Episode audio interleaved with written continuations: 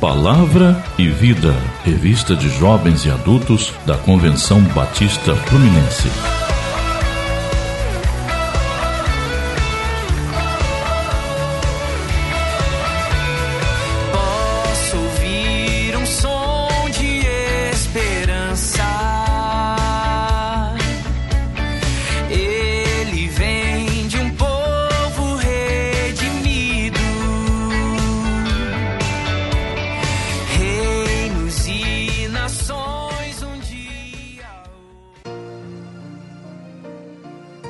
Presença suficiente. Texto básico. Hebreus 13, verso 5.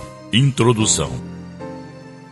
Se perguntarmos às pessoas o que lhes faltam para terem paz e tranquilidade na vida, ouviremos muitas respostas diferentes. Algumas responderão que, se tiverem uma conta bancária gigantesca, terão tranquilidade pelo resto de suas vidas. Outras dirão que é saúde o item indispensável para viver em paz. Pode ser até que alguém responda que a prosperidade da sua igreja é a coisa mais importante para ter paz e tranquilidade na vida. O grande problema dessas respostas é que elas colocam a satisfação pessoal no tempo futuro, ignorando a maior entre todas as bênçãos que podemos receber: a presença de Deus. O Senhor já providenciou tudo o que realmente precisamos para ter uma vida de paz e prosperidade. A sua presença é de fato suficiente. Podemos ter a certeza de que a presença de Deus está conosco. Por isso, é uma promessa que ele fez. Na história bíblica, essa promessa foi ouvida pela geração de hebreus que foram sustentados por 40 anos no deserto e estavam prestes a entrar na terra de Canaã. Deuteronômio 31, verso 6. Sem dúvida alguma, foi muito importante para encorajar aquela geração a superar os seus desafios. Outra vez em que ela apareceu aconteceu no comissionamento de Josué, Josué 1, verso 5. Ouvir essa promessa foi fundamental para ele cumprir a missão que recebeu de liderar o povo, sucedendo Moisés. A presença de Deus é uma promessa que vem nos suprir diante das adversidades que nos afligem. Podemos confiar nas promessas de Deus, pois Ele é fiel e poderoso para cumpri-las. Primeiro ponto: a presença é suficiente, os recursos não são. O versículo de Hebreus 13, verso 5, ensina que não dependemos dos recursos, mas da presença de Deus. Acumular riquezas nesta vida não garante o futuro de ninguém, e muito menos satisfaz a alma. Em meio à crise provocada pela pandemia e o distanciamento social, muitas foram as preocupações individuais e coletivas no que diz respeito à economia. Se por um lado sabemos que a vida depende também da situação financeira, por outro, isso pode revelar o amor ao dinheiro e a dependência dele. O versículo 5 ensina que, ao invés de confiar nas coisas materiais, devemos depender do Senhor, que, através de Sua promessa, se faz presente. Todo homem é tentado a buscar conforto e segurança nas coisas materiais, mas o cristão fiel depende do Senhor, dispensando o acúmulo de riquezas na terra. Para algumas pessoas, o simples fato de não prosperar, ganhar mais do que ganha, é um motivo de depressão. Não podemos depender das riquezas para termos tranquilidade. O dinheiro é um péssimo patrão, mas um ótimo servo pois tem sua utilidade. A riqueza não deve ser padrão para as decisões mais importantes. A própria essência da vida é o valor que Deus dá a ela. São os parâmetros para a tomada de decisão e orientação do caminho que temos que seguir.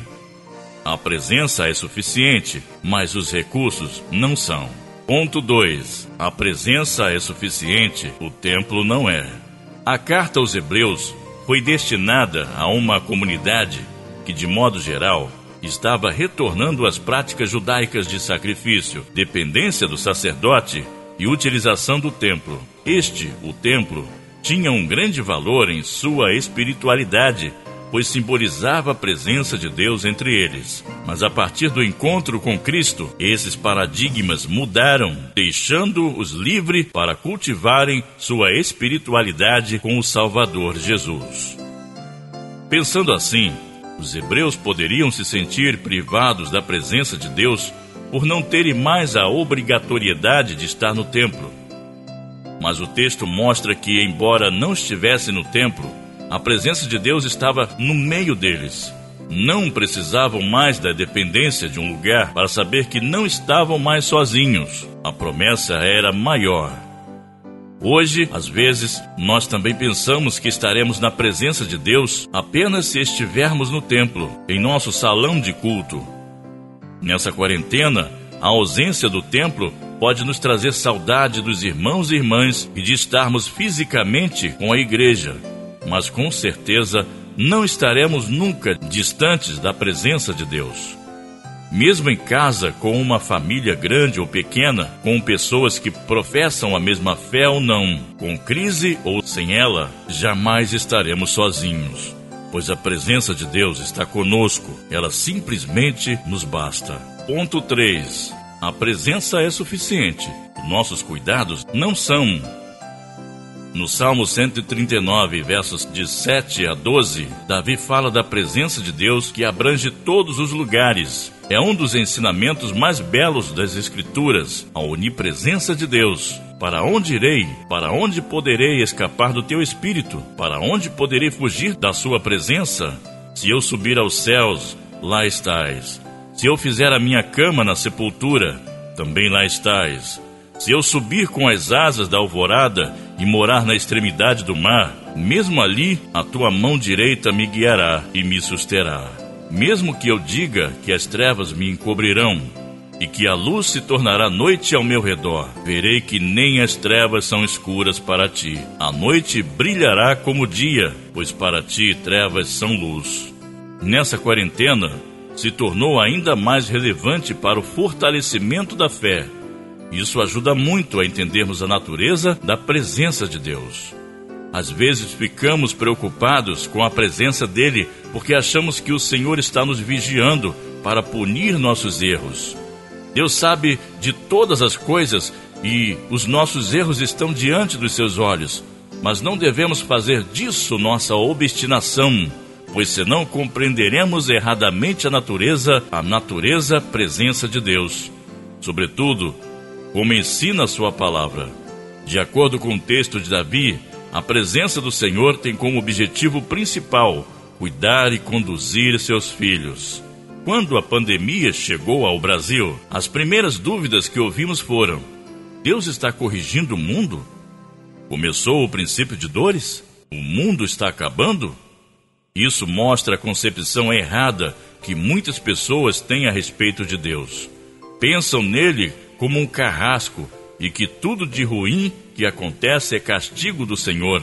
Precisamos nos libertar dessa visão e redescobrir um novo relacionamento com Deus baseados no amor. Embora o mal exista e aconteça, nem sempre isso é uma vontade objetiva de Deus, mas uma consequência natural da vida, de acordo com as leis estabelecidas desde a criação e com a sua permissão.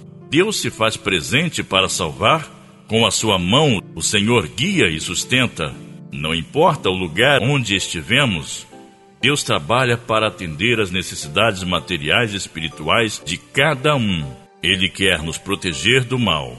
Sua presença chega para nos guiar no caminho. Não são nossos cuidados o fator mais predominante para nos trazer paz e tranquilidade e sim a presença de Deus que será sempre suficiente.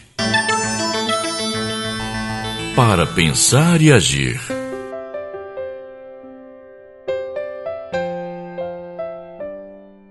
A certeza da presença de Deus traz segurança. É uma concepção da fé, onde devemos simplesmente crer. Nem sempre sentiremos essa presença conosco, mas o justo vive pela fé e não pelo que se sente. Hebreus 2, verso 4. Os sentimentos variam de acordo com as circunstâncias. São coisas humanas insuficientes estabelecer o relacionamento real com Deus. Jamais provaremos, de acordo com os métodos científicos, a presença dele, mas provaremos seus bons frutos em nossas vidas. Cremos mesmo sem ver e sentir que Ele está conosco, sem duvidar, baseados em Sua promessa e garantida por Sua fidelidade e amor. Não somos nós que damos o primeiro passo em busca da presença de Deus, mas é Ele quem está à nossa procura para nos encontrar. João 4, 23. A presença de Deus nos persegue implacavelmente. Seria um pecado ignorar essa presença suficiente. Ele é o Emanuel, o Deus conosco. Ele é o Pai que cuida dos seus filhos, o bom pastor que dá sua vida pelas ovelhas e se dá sua vida pelas ovelhas, como não nos dará com ele todas as demais coisas? Romanos 8, 32 a 39. Mesmo que tudo nos falte, temos a convicção de que Deus suprirá todas as nossas necessidades. A presença de Deus preenche todas as lacunas do nosso ser. Diante disso, devemos nos fazer algumas perguntas e as respondermos segundo a promessa que também ouvimos. Como estamos lidando com os recursos? Até que ponto confiamos que eles podem suprir nossas vidas? Como vemos o templo? Estamos dependendo dele para crer na presença de Deus? E a vida depende mais dos nossos cuidados ou dos cuidados de Deus? Deus te abençoe e tenha um bom estudo. Leitura Bíblica Diária. Segunda, Deuteronômio 31, versos de 1 a 8. Terça, Josué 1, versos de 1 a 9. Quarta, Salmo 139, versos de 1 a 6. Quinta, Salmo 139, versos de 7 a 12. Sexta, Salmo 139, versos de 13 a 18. Sábado, João 4, de 19 a 24. Domingo, Mateus 6, de 25 a 34.